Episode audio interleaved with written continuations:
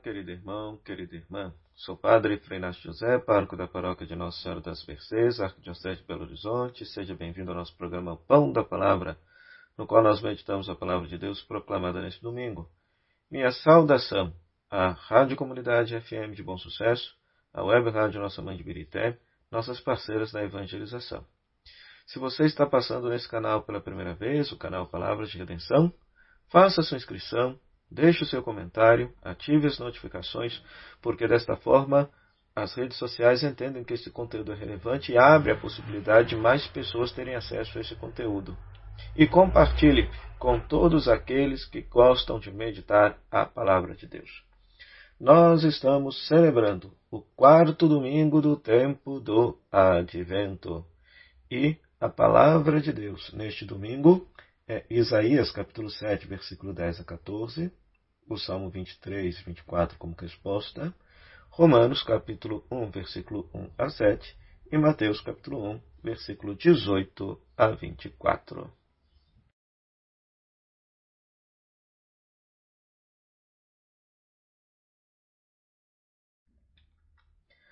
Pois muito bem, querido irmão, querida irmã. Na primeira leitura temos um texto muito conhecido, Isaías capítulo 7, versículo 10 a 14. Nesse texto, o Senhor, né, Deus, é, promete a Acás um filho. Um filho. Né? E porque Acás está na iminência, está naquele, naquele contexto histórico da iminência da invasão da Babilônia. Né? E aí o que acontece? É, Deus promete a Acás que não haveria de acontecer mal nenhum a Israel até que nascesse um filho e esse filho crescesse e amadurecesse. Então, é desta passagem que nós temos, é nesta passagem que nós temos famo, o famoso texto que Mateus utilizou para justificar o nascimento de Jesus enquanto Messias, que é o capítulo 7, versículo 14. O Senhor vos dará um sinal, eis que uma virgem conceberá e dará à luz um filho, e lhe porá o nome de Emanuel que significa Deus conosco. Ora, originalmente, o texto está se referindo ao filho do rei Acás. O filho do rei Acás. Numa perspectiva cristã, Mateus entende que este filho é Jesus Cristo. Ou seja, até mesmo porque quando nós pegamos o texto bíblico original, nem aparece a palavra virgem, aparece a palavra moça. Ou seja, aqui, quando você pega o texto realmente dentro do seu contexto, está se falando do filho do rei Acás. Mas numa perspectiva messiânica, numa perspectiva profética, diríamos assim, Mateus entende o cumprimento dessa palavra no nascimento de Jesus. No nascimento de Jesus. Jesus é este filho, nascido na história humana, verdadeiramente Emanuel, que significa Deus está conosco. Por quê? Porque Jesus é o verdadeiro Deus e verdadeiramente ser humano. Por isso que lá no evangelho que nós vamos escutar, que é justamente Mateus capítulo 1, versículo 18 a 24, vai narrar a origem de Jesus Cristo na versão de Mateus. Maria fica grávida pela ação do Espírito Santo, fica grávida pela ação do Espírito Santo. José pretende deixá-la em segredo, a fim de preservar a vida de Maria, mas Deus, por meio de um anjo, um sonho, revela que é para José acolher aquele filho e acolher Maria, porque nela está agindo Deus. Nela está agindo Deus. É? E utiliza Isaías capítulo 7, 14 para justificar aquilo que está acontecendo com Jesus. Ah lá, eis que a Virgem conceberá e dará à luz um filho que será chamado pelo nome de Emanuel. Deus está conosco. E é interessante que no Evangelho de Mateus, no início do livro, então aparece que Jesus é Deus conosco e a mesma ideia é retomada lá no finalzinho do Evangelho, quando Jesus diz: Eis que estarei convosco até o fim dos tempos. Ou seja, por quê? Porque ele é Emmanuel. É interessante que no Evangelho de Mateus não se tem cena de ascensão. Jesus ressuscita e permanece com a comunidade. Permanece com a comunidade. Ora, do ponto de vista do, do tempo do advento, então é muito bonito. Então nós estamos a uma semana de celebrar o Natal. Então nós, a, o quem que nós vamos celebrar? Nós vamos celebrar o nascimento do Filho de Deus, o Emanuel, Deus conosco. o próprio Deus que veio nos visitar, o próprio Deus que armou sua tenda no, na nossa história, o próprio Deus que veio comungar da nossa vida, da nossa fragilidade, da nossa miséria, da nossa fraqueza, para que nós pudéssemos comungar da sua vida divina, da sua vida eterna. Né?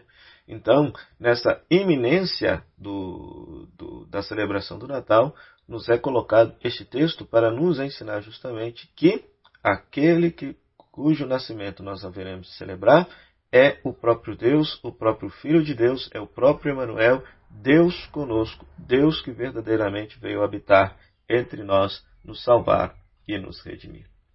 E a segunda leitura é, Romanos, capítulo 1, versículo 1 a 7, nós temos a introdução da carta aos Romanos, no qual Paulo apresenta Jesus Cristo, ou seja, Jesus Messias, descendente de Davi para cumprir as Escrituras, ou seja, porque quem esperava o, o Messias, quem esperava o Cristo eram os judeus, o Messias era um descendente da casa de Davi, era um rei descendente da casa de Davi que haveria de governar Israel.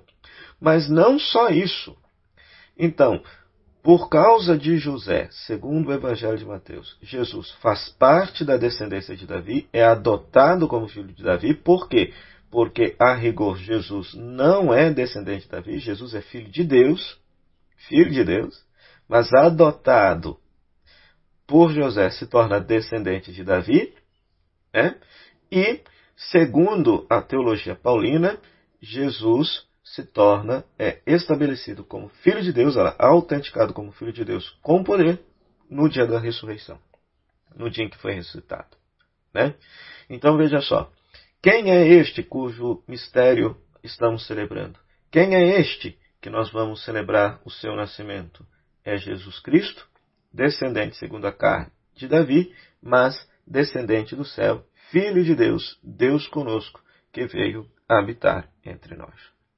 Então veja só, o Natal é, portanto, esta, é a celebração desse mistério, desta troca entre o céu e a terra.